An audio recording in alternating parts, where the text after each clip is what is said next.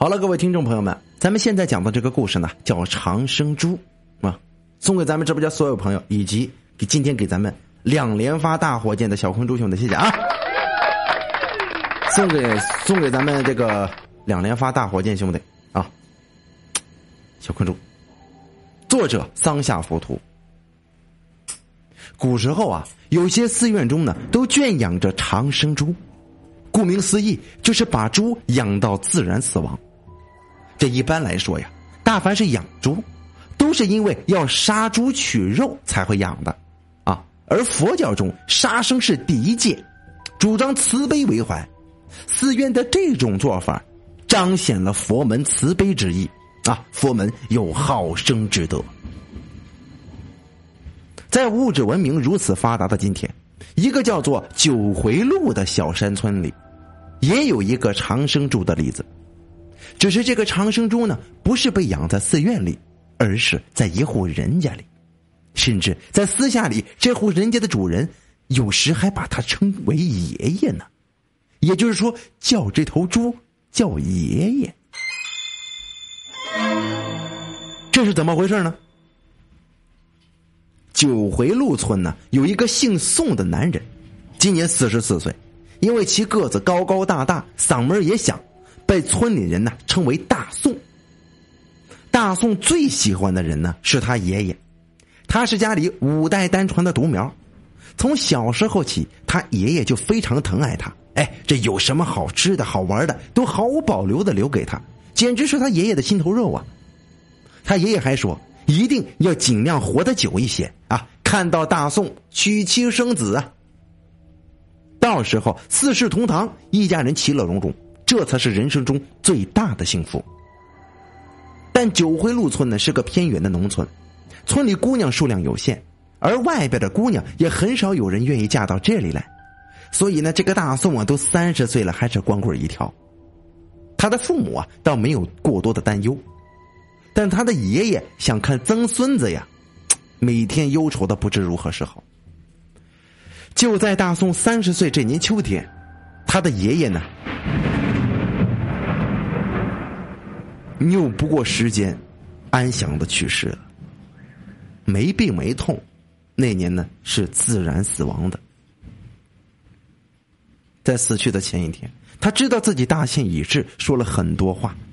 说这一生最大的遗憾就是没有看到曾孙子，后来还拉着大宋的手说啊，不知道死后是不是还有轮回，如果能再投胎，不管怎么样，我还想到咱们这个家里来呀。第二年，也就是大宋三十一岁那年，终于经过说媒啊，成了一桩亲事了。而且在这年腊月接近年尾的时候，大宋的妻子顺利的生下一个儿子，一家人欢天喜地之余，不免又想起大宋的爷爷，不禁好一阵子悲伤啊。大宋和村里其他的村民一样，除了种田务农之外，每年都会养一头猪，一是因为自家杀了过年吃，二是卖一部分呢。这个毕竟现在城里人呢都喜欢买农家的土猪肉。大宋三十四岁那年，春暖花开的时候，有天呢就做了个梦，梦见爷爷走进家里来，他穿着一套黑色的衣服，隐约有灰白奇怪的花纹，还是先前的样貌，微笑慈祥。孙子呀，哈哈哈我又到咱这个家里来了。第二天，大货车在到村里来卖猪仔。这货车上有个长方形的大铁笼子，里边呢有几十头小猪仔，嗷嗷的叫唤着。村民们都去买了一只猪仔回家，大宋也不例外，选了一只大约在五十斤左右的小猪仔回来。就在父母和妻子赞叹着他带回那么多小猪仔啊，这么可爱又这么会吃的时候，这大宋啊又仔细看了一下，小猪呢是一身黑色，还有几块不规则的灰白。他忽然想起了昨晚的梦境，不禁心里一惊啊！但他没有告诉任何人，毕竟这只是个梦。时间久了，他就发现这只小猪和以前的猪很不一样，因为农村家家里只养一头猪啊，基本都是散养的，不用猪圈。这猪很会吃，也不像别的猪一样偶尔会跑到别人田地里去祸害人家庄稼去。它乖的让一村子的人都羡慕。最主要的是，他很喜欢跟着大宋。大宋到田地里，他就跟到田地；啊，到地里他就跟到哪里。到山上砍柴，他还跟着。村里的人都非常奇怪呀，哎，这头猪怎么这么依恋主人呢？它哪里是猪啊？这分明就是条狗啊！就在大宋的父母和妻子都因为村人的羡慕而感到高兴的时候，大宋不对劲儿，感觉越来越强烈了。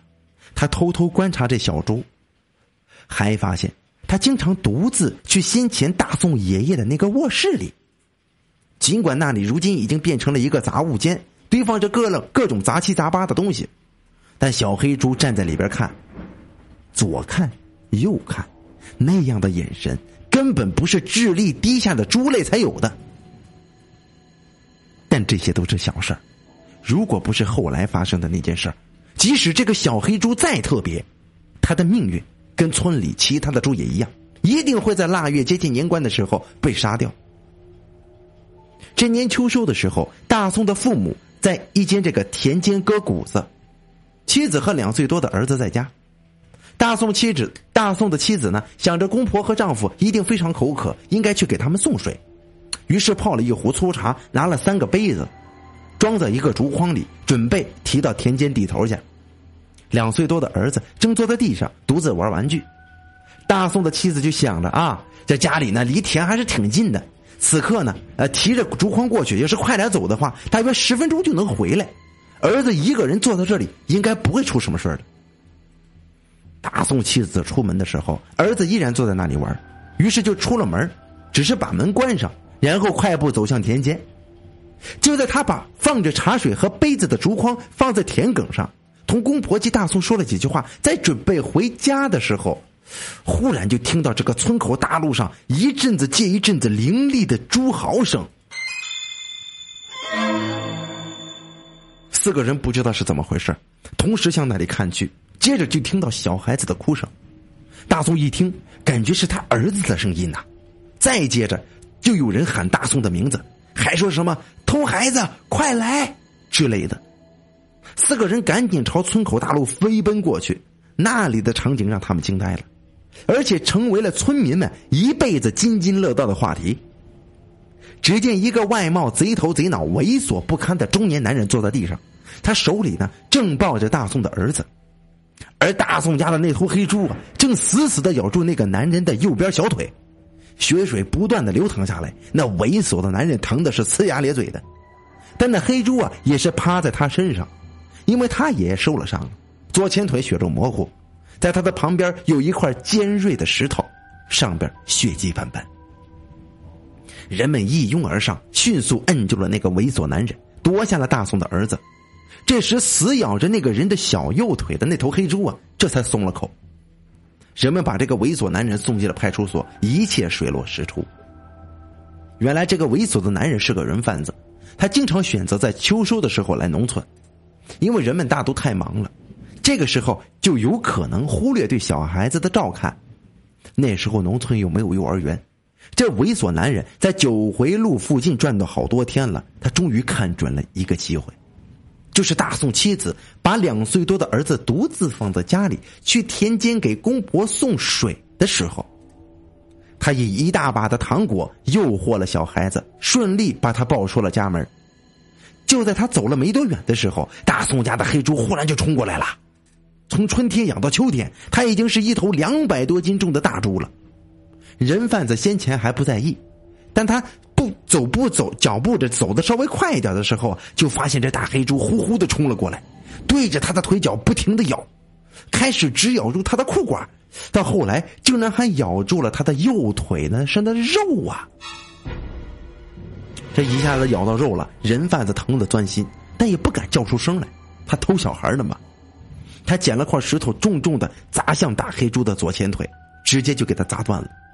人们听到大黑猪的嚎叫声，就是那个时候发现的这个事儿。但受了重伤的大黑猪仍然死不松口，直到人们赶来为止。而送到派出所的人贩子右腿也伤得严重，被咬得血肉模糊呀。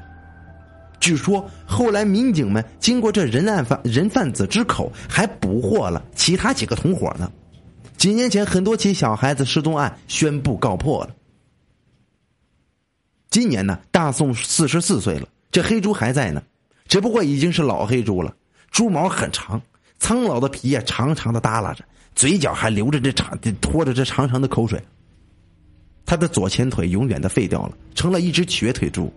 但他比大多数猪啊都幸运，因为跟着他一起被送送到这村里来卖的那个小猪仔里边，只有他活到现在十年前，黑猪英勇救小孩之后，大宋一家人为表示感激，决定在过年的时候不再杀他了。